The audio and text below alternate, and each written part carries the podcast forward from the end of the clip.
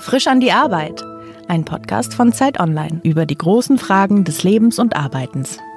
Herzlich willkommen bei Frisch an die Arbeit, dem Podcast bei Zeit Online. Heute sind wir zu Gast, nämlich bei Better Place und dort bei Caroline Silbernagel, die im Vorstand von Better Place ist und Außenministerin des Better Place Lab. Hallo. Hallo, schön, dass ihr da seid.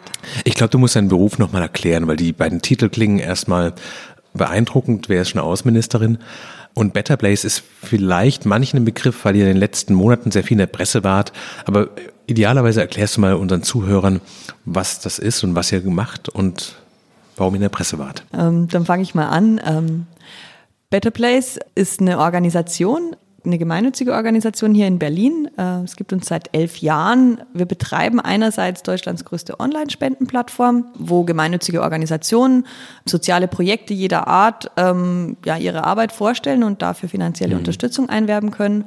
Ähm, dazu haben wir das Better Place Lab, das ist ein Denklabor. Äh, wir experimentieren ähm, und forschen an der Schnittstelle von Innovation und Gemeinwohl, wollen so die sozialen Potenziale von Digitalisierung und technologischem Wandel besser verstehen und dort auch ganz konkret Orientierung geben, also wie wir unsere Welt so gestalten können mit all dem, was an neuen Technologien kommt, sodass sie ähm, menschlich ist, uns mhm. allen zugutekommt. Das ist das, was wir im Better Place Lab tun. Ähm, ja, und dann haben wir ein großes neues Projekt, was jetzt unser neues Jahr 2019 ganz zentral bestimmen wird. Ähm, wir haben die Gelegenheit, ähm, hier im Herzen von Berlin in Kreuzberg eine große Räumlichkeit, das Umspannwerk oder ein Teil des Umspannwerks ähm, zu öffnen, ähm, ein offenes Haus zu bauen, äh, wo Akteure der Zivilgesellschaft Akteurinnen und mhm. Akteure kommen können, ähm, ihre soziale Arbeit machen können und ähm, hoffentlich so zusammenwirken können, dass wir auch gemeinsam Antworten auf wichtige Zukunftsfragen finden. Ich würde noch mal ganz kurz zu Better Place zurück, mhm. weil du sagst Spendenplattform. Mhm. Das heißt dann konkret, wenn ich ein Projekt habe oder vielleicht auch ein Verein bin und was vorhab und merke sowas, das könnte wahnsinnig super werden, mein Plan ist fantastisch, aber keine Bank der Welt gibt mir Geld dafür. Dann komme ich zu euch und dann bietet ihr quasi die Infrastruktur, mein Projekt vorzustellen und zu erklären, wofür ich das Geld brauche. Und dann kann ich über euch diese Spenden sammeln. Genau. Also das, was du beschreibst, ist ein Aufbaumoment. Also das wäre quasi ja. eine Investition, für das man ja. sich so als Startup oder als kleines oder mittleres Unternehmen ein Darlehen von der Bank holt oder Risikokapital von einem ja. Venture Capital Geber. Ähm, ähm, sowas kann man natürlich, also natürlich in einem in einer gemeinnützigen oder sozial orientierten Struktur gibt es kein Venture Capital, weil es einfach dieses Versprechen auf ähm, zukünftigen finanziellen mhm. Gewinn nicht gibt. Ähm, genauso wenig sind viele gemeinnützige Organisationen ähm, in der Lage, Darlehen zurückzuzahlen. Mhm. Ähm, soziales Wirken kostet häufig Geld und das Geld ist dann einfach weg. Ja, wenn ich bei der Kälte jetzt aktuell draußen den Obdachlosen auf der Straße, auf den Straßen Berlins die besser ausstattet, Zelte mhm. oder Schlafsäcke zur Verfügung stelle, dann kostet das Geld und es gibt keinen Return on Investment, ja. außer dass es ähm, den Menschen besser, besser, geht, geht ja. die positive soziale mhm. Wirkung. Dafür äh, braucht es Spenden, also das ist auch tatsächlich, mhm. ähm, also Privatspenden, Unternehmensspenden, Organisationsspenden sind nach wie vor in unserer Gesellschaft ein ganz, ganz wichtiger mhm. Pfeiler für die Zivilgesellschaft, für soziales Wirken, fürs Abfedern von sozialen Härten. Ähm, genau, und dafür bauen wir eine mhm. digitale Infrastruktur. Und in diesem Labor, mhm. da denkt ihr quasi über das Spendenmodell weiter. Also zu sagen, sowas Spenden, das ist ja, das kennt man ja quasi vom Kuchenverkauf in der Schule bis ähm, zu Großprojekten, wenn, äh, weiß ich nicht, Nothilfe für von Unwettern vernichtete Weltgegenden oder sowas hat. Worüber denkt ihr danach? Also mhm. was ist quasi, was sind die, die neuen Prozesse, die neuen Ideen für ähm, gemeinwohlorientiertes Handeln? Mhm. Also im Better Place Lab haben wir einen breiteren Fokus ähm, als äh, das Thema Online-Fundraising. Das ist auch was, was uns mhm. begleitet. Mhm. Wir machen zum Beispiel ähm, seit vielen Jahren jährlich das NGO-Meter, wo wir gucken, welche, also in einer Umfrage immer wieder ähm, soziale Organisationen befragen, welche Rolle Online-Fundraising für sie ja, hat, also Online-Fundraising, mhm. also das digitale Sammeln von Spenden, ja. ähm, ist nach wie vor der, der Brief, den ich ähm, äh, an meine bisherigen Spender mhm. sammle, äh, schicke, das, das effektivere Mittel, um, um eine Spende einzuwerben oder ist eine Ansprache auf Facebook inzwischen effektiver? Mhm. Also da gibt es ja quasi Bewegungen auch im Sektor. Den versuchen wir äh, zum Beispiel auch einfach nachzuspüren und zu gucken, wohin da die die Trends gehen, wie sich jung, jüngere Leute auch ähm, verhalten. Also das ist schon äh, ein Thema für unsere Arbeit, aber das Better Place Lab ist ganz bewusst und von Anfang an, also das gibt seit neun Jahren, so aufgestellt gewesen, dass wir den Fokus breiter setzen auf sozusagen ähm, die gesamte äh, technologische Transformation, was die für unsere Gesellschaft bedeutet mhm. und vor allem auch, wie wir sie gestalten können, damit sie äh, zu, zu unser Nutzen. Ähm, also was heißt das denn konkret? Das klingt jetzt, mhm. also wie also, man digitale Technik für eine genau. bessere Welt einsetzt? Also äh, wir haben Schwerpunktthemen, ähm, die entwickeln sich auch immer wieder neu. Ein gutes Beispiel ist das ganze Thema Flüchtlingsintegration, mhm. Geflüchtetenhilfe. Das war natürlich 2015, 2016, so wie überall in der mhm. Gesellschaft, ähm, auch im sozialen Sektor ganz, äh, ganz hoch oben auf der Agenda. Und ganz, ganz viele Organisationen, ähm, Initiativen haben sich neuen Technologien zugewandt, um ähm, diesen neuen Herausforderungen gerecht zu werden. Also was gab, nutzen die denn dann? Ähm, also von irgendwie WhatsApp-Gruppen, um, mhm. ähm, um so Spendenketten zu organisieren, über ähm, klassische Digitalplattformen, wo man quasi Patenschaften drüber vermittelt hat und ähm, oder, oder auch digital ausgeführt hat, also dass quasi ein, ein Pate, ein Integrationspate mhm. einer geflüchteten Familie einfach mit Rat und Tat zur Seite mhm. stand, aber halt nicht im echten Leben oder nicht nur im echten Leben, sondern eben auch digital. Oder aber ähm, also so äh, eine Online-Universität, wo Geflüchtete anfangen konnten mhm. zu studieren, während sie noch auf An Anerkennung in Deutschland gewartet haben oder äh, auf dem Platz an der Uni. Mhm. Ähm, genau, ganz vielfältige Modelle. Und da gab es hunderte Initiativen. Und unsere Aufgabe war, oder sozusagen unsere Rolle war, sehr schnell zu, zu sehen, da entsteht was Neues und dann gemeinsam mit den Akteurinnen und Akteuren rauszuarbeiten, wie geht ihr denn daran, ja, wenn ihr jetzt das Ganze mhm. technologiegestützt macht? Wo sind die Vorteile, wo sind die Herausforderungen? Und das über die Jahre zu begleiten, bis hin zu einer gewissen Reife dieser digitalen Lösungen. Und aktuell arbeiten wir an einem Projekt, wo wir quasi gucken, wie Akteure in den Kommunen, die ja vor allem für Integration zuständig sind und diese neuen Ansätze zusammenkommen mhm. ähm, und das tatsächlich dann auch ein, ein Standard wird. Ja. Ist es denn auch so, dass quasi aus solchen Einzelprojekten dann Erkenntnisse rauskommen oder ein Programm entsteht, vielleicht ganz konkret eine Anwendung für die Smartphones. Man sagt sowas, das kann man für allerlei Dinge benutzen, auch für die, weiß ich nicht, Kältehilfe für Obdachlose. Das ist was, was man äh, in Frauenhäusern, bei Kinderbetreuung, in Krankenhäusern, in mhm. allerlei Notsituationen anwenden kann. Oder ist es sehr stark, immer dass man sagt, so jeder Einzelfall hat quasi seine eigene Technik? Also ja und nein. Ähm, es gibt schon ähm, sozusagen gewisse Tools ähm, oder also auch Infrastrukturen, die gebaut werden können und übertragbar sind. Mhm. Ähm, es gibt ein tolles Programm, das äh, vom Bildungs- und Forschungsministerium gefördert wird, an dem wir auch mitarbeiten, ähm, getragen von der Open Knowledge Foundation. Das heißt Prototype Fund. Mhm. Äh, dort können sich ähm, technologische Tüftler, ja, also Programmierer, Coder im weitesten Sinne, hinsetzen und quasi Anwendungen, die gemeinwohlorientiert sind, ähm, entwickeln und diese dann aber auch zur Verfügung stellen für die breite Öffentlichkeit. Mhm. Also das ist ja das, was unter dem Standard Open Source eben läuft. Also, also quasi es wird von der Öffentlichkeit bezahlt, aber genau. das gehört dann quasi auch der Öffentlichkeit genau. und jeder kann es nutzen. Und da gibt's ganz viele Beispiele, die in diese Richtung gehen. Mhm. Da gibt's zum Beispiel ein, ähm, also sozusagen ein fertig programmiertes Tool, das ist gedacht, um in der Nachbarschaft zu ermöglichen, dass sich die Nachbarschaft ein Leihrad gemeinsam kauft und das dann gemein, gemeinschaftlich verwaltet. Mhm. Das lässt sich natürlich auf eine Metaebene denken und sagen, egal welche Ressource, die das kann auch eine Bohrmaschine sein, eine Gruppe, quasi. eine Bohrmaschine ein oder aber ähm, auch ein Versorgungsraum für irgendeine Art von sozialer Bedürftigkeit oder also irgendeine mhm. Ressource, die man sich gemeinsam kauft und dann in einer, ähm, in einer Gemeinschaft ähm, nutzt, ähm, kann darüber verwaltet werden. Gleichzeitig gibt es natürlich gerade für jede soziale Problemlage, die ist ja in den Kontext eingebettet. Also da gibt es spezifische Akteure, Bedürfnisse, da stecken einfach Menschen dahinter und komplexe Situationen, sonst, wär, sonst würde dieses Problem ja gar nicht bestehen. Ja? Mhm. Also Integration von Menschen, die neu in ein Land kommen, ist nichts, was sich sozusagen mit einem Fingerschnippen lösen lässt, was auch keine App lösen wird, ja, ja. sondern das ist sozusagen, kann, da kann die Technologie nur ein Baustein sein und der Baustein muss gut passen in die Umgebung. Mhm. Entsprechend hat die Übertragbarkeit schon Grenzen doch. Mhm. Das klingt so, als wäre es eigentlich dein Beruf, dafür zu sorgen, dass andere Menschen die Welt besser machen können. Mm, ja. Haut das hin?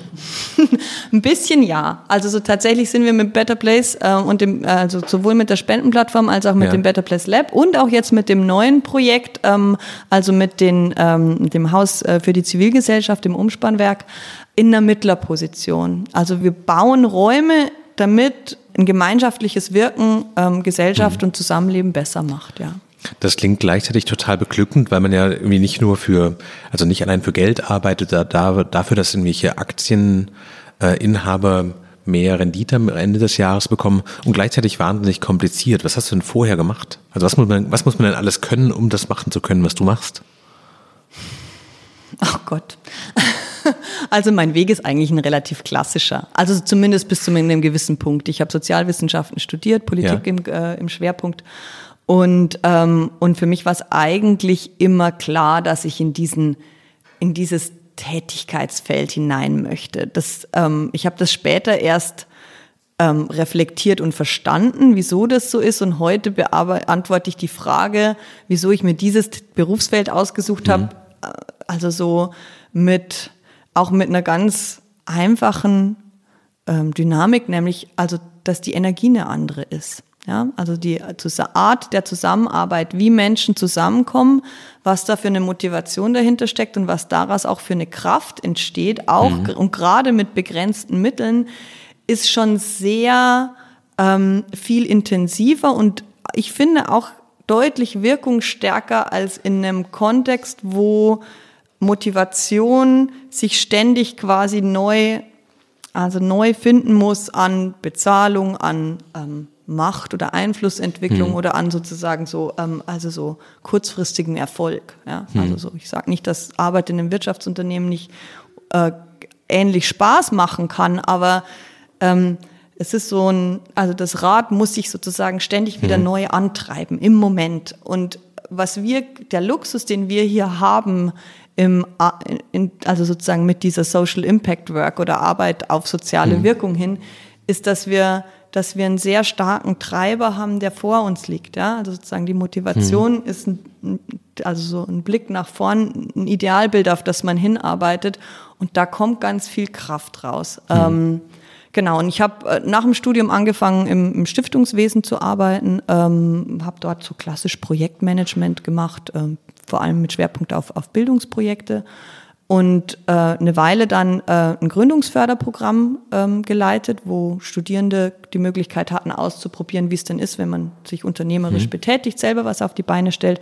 Und da ähm, das, der, das Spektrum war sehr groß. Ähm, äh, da lief, also ging es einerseits um gemeinnützige Vereine, aber bis halt zum klassischen Startup eben auch. Mhm. Und in dem Feld habe ich so meine Leidenschaft für Sozialunternehmertum auch entdeckt. Also sozusagen dieses, diesen Ansatz, dieses Hinarbeiten auf ein soziales Ziel, auf eine bessere Welt zu verknüpfen mit unternehmerischen Mitteln, also mit sozusagen mit äh, selbsttragenden Geschäftsmodellen, mit einer eigenen Dynamik, mhm. auch mit einem Anspruch an eine gewisse Geschwindigkeit und habe dann angefangen selber zu gründen. Also habe ein eigenes Sozialunternehmen aufgebaut was war das? Ähm, das heißt dort HIV, eine sozial-digitale äh, oder sozial-technologische Gründung auch. Und das sind Top-Level-Domain, also sowas genau. wie .de, .com, .org. Genau. Die, Hast du eine eigene? Ähm, äh, also inzwischen gehört sie nicht mehr mir, aber ich werke noch immer fleißig äh, dran mit. Und ähm, also es ist die erste und einzige gemeinnützige äh, Domain-Endung der Welt, äh, die heißt .hiv. Und ähm, ja, wir haben das Konzept entwickelt als wie so eine digitale rote Schleife. Also wie mhm. man sich so am Welt-AIDS-Tag die rote Schleife als mhm. Zeichen der Solidarität ans Revers heftet, so würde man oder so nutzt man diese, ähm, diese Domain-Endung für die eigene Website, um auszudrücken, dass einem das Thema was bedeutet, dass man sich in dem Feld engagiert. Machen ähm, das viele? Also gibt es quasi sowas wie adidas.hiv, ähm, bmw.hiv. Es gibt Amazon.hiv, so? es ja. gibt äh, paulaner.hiv und ja. ähm, ich bin tatsächlich gerade aktuell nicht sehr auf dem Laufenden, was so die, ähm, die, die Brands, die Marken mhm. ähm, betrifft, die das noch aktiv nutzen. Das war in dem, in, also gerade 2014, 2015, wo mhm. wir gestartet haben, hatten wir einen großen Schwerpunkt auf Markenkommunikation. Da war Sixt mit dabei. Und die haben dann quasi dafür gespendet, dass sie das benutzen dürfen genau. und haben dann auf dieser Seite auch dann spezielle Inhalte präsentiert oder? Genau, das, oder mhm. weitergeleitet und einen kleinen Pop-up ähm, bei der Weiterleitung eingeblendet, wo es wo es einfach hieß, so das ist unsere digitale rote Schleife, ähm, Mhm. äh, zum Welt-AIDS-Tag eigene Kampagnen dazu gefahren. Also wir haben tatsächlich, ähm, also gerade 2014 hatten wir mit also nur durch die Kraft der Nutzer der Domains ähm, äh, eine Kampagnenreichweite von über 30 Millionen, ohne tatsächlich Budget für die Kampagne einzusetzen, weil eben aus diesem Netzwerk sehr viel kam. Also kein Budget, sondern tatsächlich einfach Reichweite und Ja. Genau, ähm, äh, inzwischen nutzen es ähm, auch ganz viele, also so eigentlich alle großen Pharmaunternehmen, die in dem Bereich unterwegs sind. Magazin.hiv ist eine, eine meiner Lieblingsadressen, äh, wo die Deutsche AIDS-Hilfe ein ganz tolles, also quasi so ein gesellschaftliches Magazin ähm, äh, drunter laufen lässt. Test.hiv ähm, ist ähm, die englische Gesundheitsbehörde, die zu Home-Tests aufklärt und also so einfach ganz themenspezifisch auch. Genau, wir haben das ähm, äh, quasi die, die also war ein, ein ziemlicher Ritt, diese, diese Betriebslizenz zu bekommen. Also Domains sind ein sehr regulierter Markt, weil über die, also über das Domain Name System ist eigentlich die Basisinfrastruktur des Internets. Das heißt, äh, man betreibt eigentlich ein Stück Internet, wenn man eine Top-Level-Domain besitzt. Und entsprechend hoch sind die Regularien, entsprechend hoch, also schwierig war es für uns als kleiner gemeinnütziger Verein ähm, aus Berlin zu beweisen, dass wir dazu auch in der Lage sind. Und das hat bis 2014, also wir haben 2011 gestartet. Hat drei 2004 Jahre gedauert. Genau, 2014 konnten wir launchen und dann haben wir das Ganze vor allem in Deutschland pilotiert. Und als es dann vor allem darum ging, Domains zu verkaufen, ähm, ja, dann musste man halt sagen, gibt es andere, die, die das besser können. Wir hatten Kooperationsgespräche mit einem großen Domain-Unternehmen, die uns pro bono unterstützen wollten. Und aus, aus, daraus haben sich dann sozusagen, hat sich die Gelegenheit entwickelt, ähm, das zu übergeben und zu verkaufen. Und ja, ich mache den gemeinnützigen Verein noch weiter, also sozusagen bin so nach wie vor der Link zur HIV-Community, ähm, aber ähm, aber das Geschäfts, das Geschäft und Das auch tatsächlich Tag, der Tagesgeschäft. Genau, tatsächlich auch auch- so. Ich, ich, mir gehört kein Stück Internet mehr. Das schmerzt mich manchmal ein bisschen. Das war schon cool. Wenn du aber auf diesen Weg zurückguckst, das, Mhm. äh, da gibt es so ein paar Wendungen drin und auch jeden Mal so eine Art von die Gelegenheit kommt und du packst Mhm. zu. Wenn du zurückschaust auf deine, sagen wir, Karriere, Mhm. was, ist, was ist so das, die Haupthaltung dazu? Was hat dich am meisten ähm, geprägt? Das Mhm. Bedürfnis nach Sicherheit? Ist es Interesse an Geld? Spielt es eine Rolle? Ist es so Anerkennung von Freunden und Familie? Oder ist sind es eben diese Gelegenheiten? Dass, also, so? dass das so die, das sind jetzt alles drei sehr externe Faktoren. Also Ja. so Geld, also sozusagen, wenn einem Geld oder sozusagen ähm, finanzieller Status, sage ich mal, ähm, eine gr- großes Anliegen ist, dann landet man nicht im, im Sozialen und noch viel weniger im Sozialunternehmerischen. Also natürlich ist mir wichtig, dass ich genug habe, um mir keine Sorgen zu machen, aber ich bin, ich brauche eigentlich wenig. Ja, ähm, wir haben uns irgendwie vor einem Jahr ein Auto gekauft und das war mir so das erste meines Lebens und das war so ein bisschen so eigentlich mit so einem Widerwillen verbunden, ähm, weil jetzt gibt's da noch was, um was ich mich kümmern muss. Also so, das ist eigentlich so. Ich finde oft mehr so Gewicht als Freude, ja, ähm, äh, sehr viel bei mir anzuhäufen. Ähm, ich suche meinen Reichtum eher in Beziehungen und in Erlebnissen. Ähm, genau, also das ist es nicht so sehr. Ähm, bis ähm, ich ich brauche schon ein gewisses Abenteuer, also so das immer Neue, das gestalten können, das am Ende des Tages zurückblicken und was gebaut haben, also wirklich geschaffen ein Stück weit. Das ist was, was mich sehr treibt und was ich so in diesem Feld ganz stark habe. Das ist deutlich stärker als das Bedürfnis nach Sicherheit und auch, auch Anerkennung. Also, wenn man klassische Wege geht, gibt es die drei Dinge, die du gerade genannt hast, mehr als in den Feldern, in denen ich unterwegs bin. Was ist für dich bei deiner Arbeit schlimmer? Überforderung oder Langeweile? Oh, Langeweile. Passiert das manchmal? Selten, weil ich dazu tendiere, mir Kontexte zu schaffen, in denen ich mich überfordere.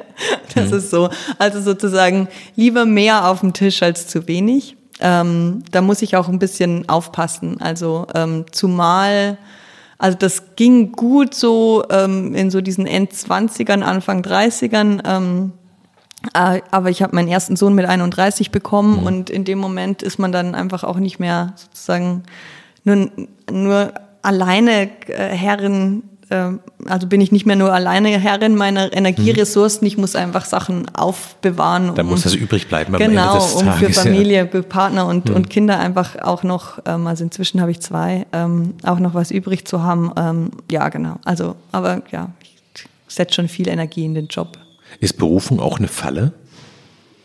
Es ist auf jeden Fall was, was Reflexion und Aufmerksamkeit bedarf. Also so, es kann zur Falle werden, ja. Aber also so, das ist, glaube ich, eines der Dinge, die man oder also die ich lernen musste in meinem Feld, die Begeisterung in Bahnen zu halten, mhm. um sie einfach auch nachhaltig zu bewahren. Also nicht zu schnell zu verbrennen, sondern genau. quasi zu wissen, es ist ein Marathonlauf ja. und wer losrennt, genau. verliert. Und das steckt sowohl im Sozialen als auch im, im, im Unternehmerischen. Mhm. Also ein guter Freund von mir ähm, äh, hat ein Startup und der hat immer hat irgendwann so gesagt, so der macht das jetzt seit sieben Jahren und hat so gesagt, ich habe angefangen zu gründen, da dachte ich, das ist ein Sprint und bin genauso losgelaufen und so und dann und dann irgendwie nach fünf Jahren habe ich gemerkt, ich laufe ja immer noch so schnell wie bei einem mhm. Sprint. Aber es ist eigentlich ein Marathon.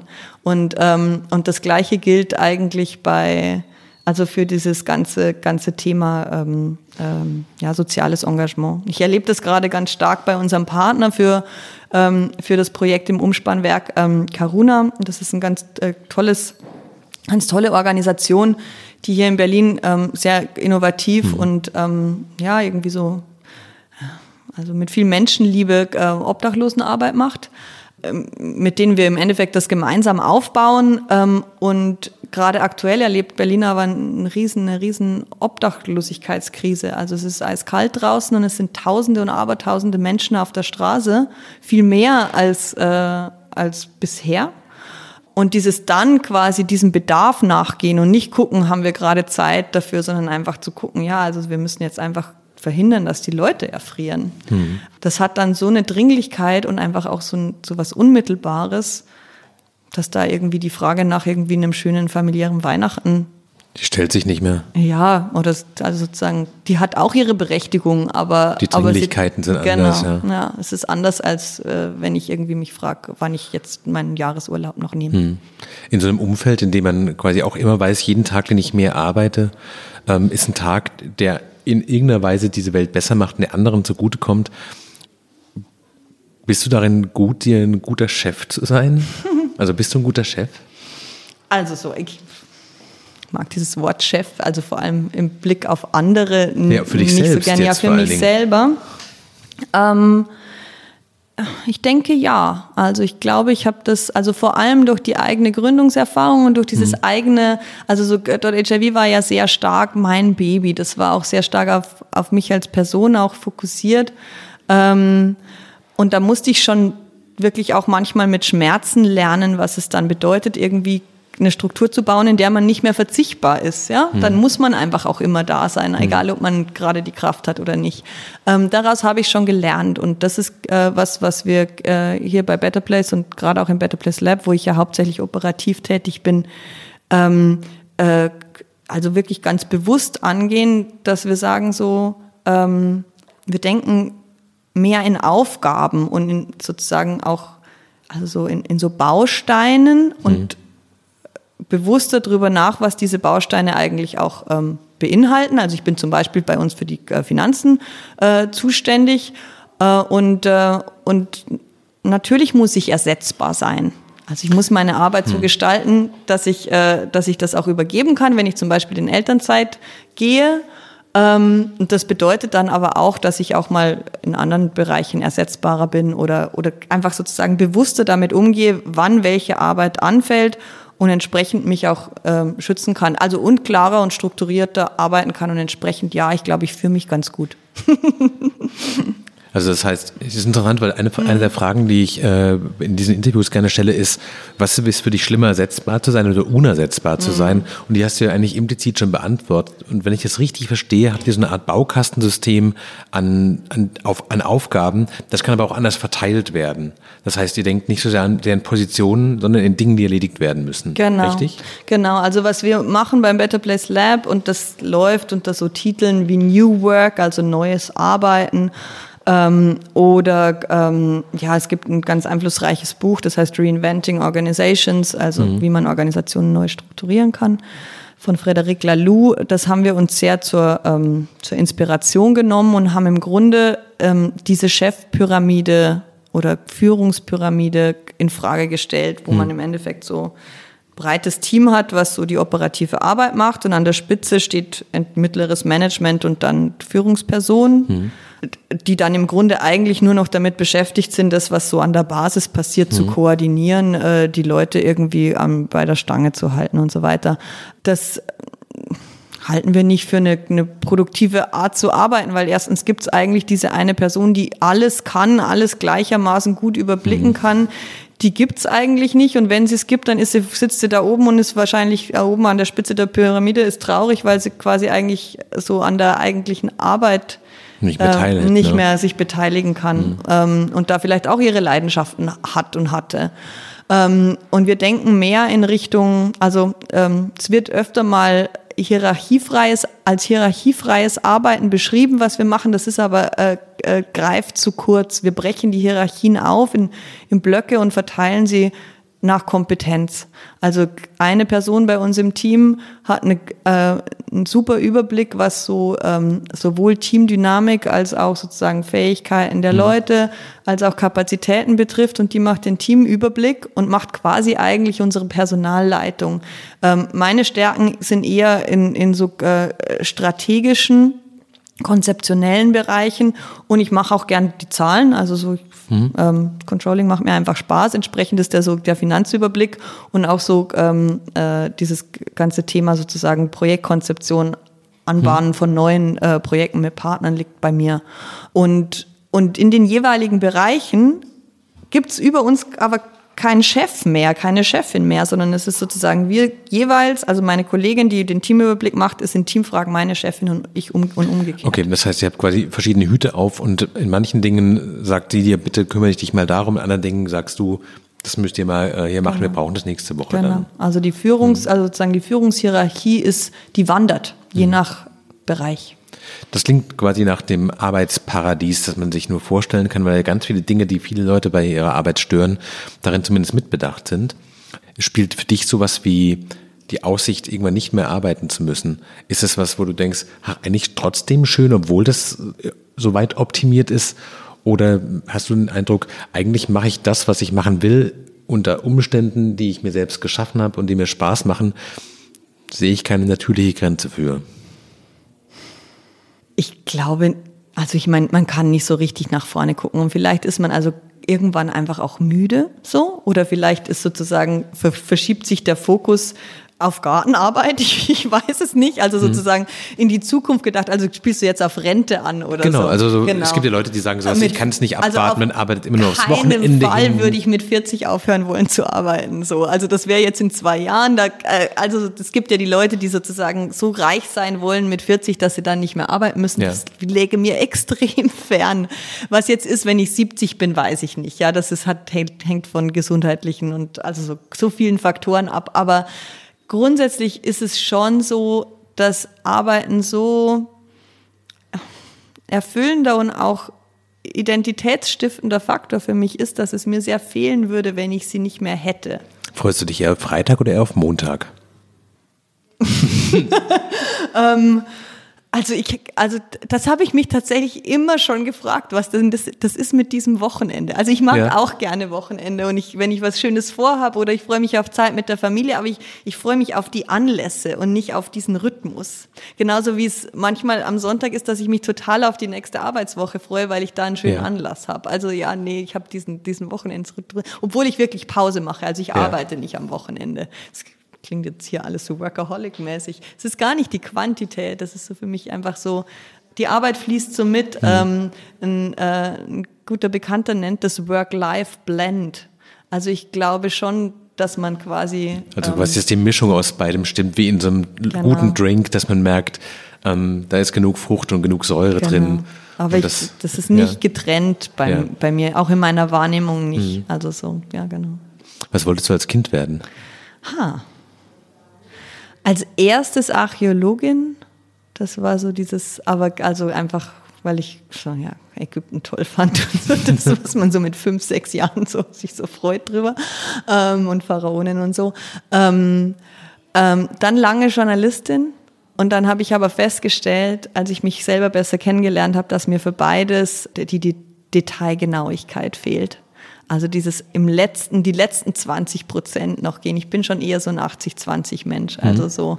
Und das, glaube ich, zeichnet ja Leute, die sozusagen sehr umsetzungsorientiert sind, auch oft aus. Also dass der Perfektionismus manchmal daran scheitert, dass man lieber mehr schafft, als mhm. alles 120 Prozent zu machen. Mhm. Genau, das wären wahrscheinlich die beiden gewesen. Und wenn man sich das jetzt alles gemeinsam anguckt, also sowohl das äh, Sachen geregelt kriegen, einerseits dann die Arbeitsart, wie ihr euch organisiert hier, was, was sich antreibt. Mhm. Wie war das denn im letzten halben Jahr für euch? Also ähm, vielleicht erklären wir es nochmal. Mhm. Also ihr habt mehr oder weniger den ehemaligen Google Campus in, im Herzen Berlin, wie du es schon vorhin mhm. so schön äh, formuliert hast, geerbt, nachdem der Protest der Anwohner so mhm. stark wurde, dass äh, Google selbst sagte, so wie geplant wollen wir das mhm. nicht machen, das äh, nicht gegen diesen Widerspruch. Und ähm, dann wurdet ihr so ein bisschen wie das Kaninchen aus dem Hut gezogen als die Lösung, die für alle ähm, schön ist. Mhm. Wie kamt ihr dazu? Also wie, wie mhm. kamt ihr in dieses Projekt rein und äh, wie glücklich seid ihr damit? Mhm. Also sehr, es ist eine große Chance und ja. ich hoffe, dass wir da wirklich was, ähm, was langfristiges und ähm, also wirklich wertstiftendes bauen können. Sehr glücklich sind wir darüber. Ähm, wie kamen wir dahin? Na, im Grunde schon ein bisschen, wie du sagst, nicht nur auf eigene Initiative hin. Also es war schon sozusagen aus dem Moment und der Chance raus geboren. Äh, Google hat die Entscheidung getroffen, dass sie das, was sie wollten, nämlich einen, positiv, einen positiven Ort zu schaffen mit dem Google Campus dort in mhm. Kreuzberg, dass der an dem Standort, also dass dieses Ziel dort nicht realisierbar ist. Zumindest ähm, jetzt. Also langfristig ist die, der Drops nicht gelutscht. Naja, oder? also ist, ähm, äh, alle äh, Beteiligten sagen, ähm, und ich nehme sie da auch beim Wort mhm. und verlasse mich da auch drauf, dass äh, Google nicht nach Kreuzberg an, diese, an diesen Ort hm, zurückkommt. Okay. Mhm. Genau. Genau, also das, der ursprüngliche Plan wurde sozusagen zusammengefaltet und dann, dann war da diese Ressource, also dieser, diese, diese Räumlichkeiten, das sind ähm, äh, 3500 Quadratmeter, Eventfläche, Coworking Space, also sozusagen so ein offener Büroraum mit vielen Meetingräumen, mhm. ähm, äh, ja, einfach sehr inspirierend, toll renoviert in einem denkmalgeschützten ähm, ehemaligen Umspannwerk eben und voll ausgestattet. Das war, steht, also jetzt gerade ist es noch Baustelle in den letzten Zügen, aber das steht ab Sommer steht das dann einfach da, ja. Mhm. Und auch für viele Jahre, weil ähm, Google einen langjährigen Mietvertrag hat. Und es war dann ähm, einfach die Frage, was passiert mit diesem Ort. Und, ähm, und Google hatte gut genug hingehört in den, in den vielen Monaten, in denen sie versucht haben, mit den Anwohnern zu einem Kompromiss zu kommen oder mit, mit der, den Protesten. Das geht ja weit über die gentrifizierungskritischen Anwohner hinaus. Da steck, äh, steckt auch viel System- und Kapitalismuskritik, viel mhm. Widerstand gegen die großen Technologieunternehmen mit drin. Genau, also diese, diesen, diesen Kompromiss zu erarbeiten hat äh, leider nicht geklappt, also aus Google-Sicht leider nicht geklappt. Ähm, aber sie haben sehr viele Impulse bekommen, was denn der Kiez sich wünscht oder also äh, was denn zum Beispiel mit vielen sozialen Organisationen passiert, die auch darunter leiden, dass in Kreuzberg die Mieten nach oben gehen und ähm, einfach Stück für Stück auch verschwinden, weil die kleinen Ladenbüros nicht mehr leistbar sind und so weiter. Mhm. Und dann kam dieser, dieser Impuls, wir geben es der Zivilgesellschaft. Das ist ja erstmal, hm, also so. Das ist so abstrakt, dass es auch genau. nicht sein kann. Ne? Genau, und dann, ähm, und dann hat äh, uns und auch Karuna, also uns beiden, ähm, geholfen, dass wir schon ähm, lange Jahre gute und produktive Beziehungen auch mit, ähm, mit dem Google-Team hier in Berlin hatten. Mhm. Ähm, Karuna hat äh, zweimal die Google Impact Challenge gewonnen. Das ist ein großen, großer Wettbewerb ähm, äh, für soziale Innovation, ähm, den Google 2016 und 2018 ausgeschrieben hat, äh, wo Karuna eben mit zu den Preisträgern gehört hat. Ähm, und wir waren an, an vielerlei Stellen schon ähm, sozusagen operative Projektpartner, haben Google geholfen mhm. dabei, ihr, ihre, ihr soziales Engagement hier in, in Deutschland ähm, mit auszuführen, so dass es wirklich ankommt. Aber was heißt denn für dich jetzt konkret? Also mhm. was steht auf deiner To-Do-Liste für die nächsten mhm. Tage und Wochen drauf? Steht dann so Inneneinrichtung, Trockenausbau, Kabel verlegen Oder was ist, was machst du denn konkret? Oder ist das eher konzeptionell? Ja, also so konzeptionell und ganz viel Kleinkram, der beim Gründen irgendwie, weil es ist im Grunde, es ist ein Gründungsprozess, ja. Ja. Also wir haben eine, jetzt eine Tochtergesellschaft gegründet, ähm, ähm, wir suchen gerade das Team dafür, also gerade die Geschäftsführungsrolle ist gerade auch ausgeschrieben, da bin ich viel in Vorstellungsgesprächen. Versicherungen organisieren, AGBs mit Anwälten äh, besprechen. Also für die ähm, Nutzung des Gebäudes dann. genau, also sozusagen- Ihr macht einen offenen Raum für soziale Unternehmen aus Berlin und Kreuzberg. Und Die können dann die Räumlichkeiten, die Google euch zur Verfügung stellt. Ihr seid so eine Art Zwischenvermieter. Ja, ja, genau. Wir sind sozusagen, wir haben einen Nutzungsvertrag mit Ja. Google und, ähm, und sind frei dafür, darin, diese Räume so zu gestalten, dass sie der, der Zivilgesellschaft zugutekommen. Und unser ein, ein erster, der erste Schritt ist, dass wir diese große Subvention, die wir erhalten, also Google trägt die, die Mietkosten, die Betriebsnebenkosten vom Haus. Das heißt, ganz viel von dem ökonomischen Druck, den man normalerweise mit einer großen Immobilie in Berlin äh, sich ins Haus holt, entfällt an der Stelle. Und diese ähm, Be Befreiung von äh, finanziellem Druck, die wollen wir so weit wie es geht weitergeben. Das heißt, es wird ähm, ganz günstige Tagespässe geben, wenn man dort in dem Coworking Space einfach konzentriert arbeiten möchte. Ähm, die Veranstaltungsflächen werden für soziale Akteure sehr, sehr günstig sein. Ähm, also so, so dass ähm, äh, ja, die, die Meetingräume, ähm, also wenn ich dann ein Treffen mit Ver- Vereinsvorstand oder sowas machen möchte, dann kann ich dafür 10 Euro für einen halben Tag einen Meetingraum haben. Das ist äh, also illusionär, wenn man momentan rumguckt, was es so gibt an Angeboten. Ähm, was ich aktuell auch mache, zweimal die Woche mit meinen Kollegen und Kolleginnen zusammen, ist, also es gibt einen Baucontainer, der vor der Baustelle jetzt gerade steht und den wir zweimal in der Woche für eine offene Sprechstunde nutzen können. Und das haben wir gleich nach der ähm, Bekanntgabe, dass wir das übernehmen, ähm, haben wir das gestartet, dass wir sagen, kommt doch vorbei, ihr lieben Leute da draußen, die ihr euch für eine bessere Welt einsetzt und sagt uns, was ihr braucht, also wie ihr so einen Raum nutzen würdet. Und, ähm, und das sind äh, Funktioniert das? Kommen Leute? auf jeden Fall. Also jede Woche mindestens fünf, sechs Initiativen. Viele haben sich vorher schon per E-Mail gemeldet, also kommen jetzt, also so ganz frisch reinschneiden passiert auch, aber ähm, und da ist von einem Mafia-Ausstiegsverein, also sozusagen, also man hört ja viel über Gangkriminalität so in, äh, äh, in Berlin, dass es da ähm, also dass Gangs auch Menschen beinhalten, die sagen, mir reicht's mit der Gewalt und der Kriminalität, ich will hier raus, ich habe aber Angst und ich weiß nicht wie. Das hat, also ich hatte das noch nicht auf dem Schirm. Die machen ganz wichtige und auch erfolgreiche Arbeit, um quasi Leute rauszuholen, was dann wiederum der Strafverfolgung hilft und andererseits einfach auch den Menschen, die ähm, halt dann auch eine zweite Chance verdient haben. So ein bisschen, so wie Exit, Exit kennt man so im Rechts, Ja. ähm, äh, in der äh, Rechtsradik äh, Im radikalen Bereich, Bereich, Aussteiger, genau. Neonazi-Aussteigertum. Ja, Ja, genau. genau.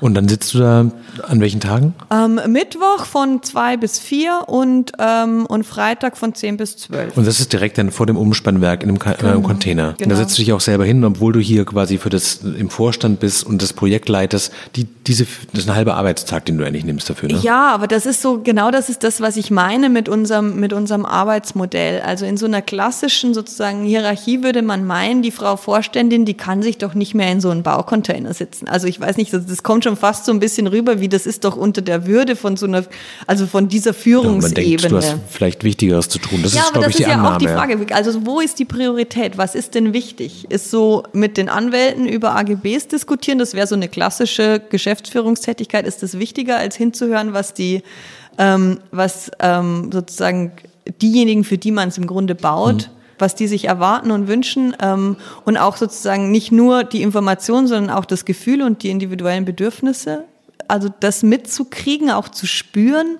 Also das Schöne, was unsere, unsere Arbeit, unsere Arbeitsstruktur erlaubt, ist, dass wir frei, oder dass ich auch in meiner Position freier bin, diese Prioritäten zu setzen und zu sagen, das ist jetzt wichtig und das kann ich quasi als, als Arbeitsblock mir nehmen und den Rest gruppiere ich drumrum oder ich gucke im Team, wer denn auch eine Kompetenz hat, andere Blocks drumrum zu nehmen. Es gibt nicht so diese automatische Zuschreibung, das macht die Chefin und das machen die anderen. Hm. Das klingt aber so, als wärst du nicht beruflich genau dort angekommen, wo du dich auch wohlfühlst. Ja. Ja. Das kann man Das klingt so ja sagen. fantastisch. Schön, dass du zu Gast warst bei uns. Ja, vielen Dank. Das war Frisch an die Arbeit, der Podcast bei Zeit Online. Mein Name ist Daniel Erck. Heute waren wir zu Gast bei Caroline Silbernagel bei Better Place. Danke, dass wir da sein durften. Vielen Dank, dass ihr da wart.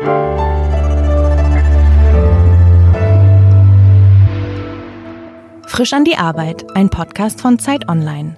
Konzipiert und moderiert von Leonie Seifert und Daniel Erck. Produziert von Maria Lorenz, poolartists.de.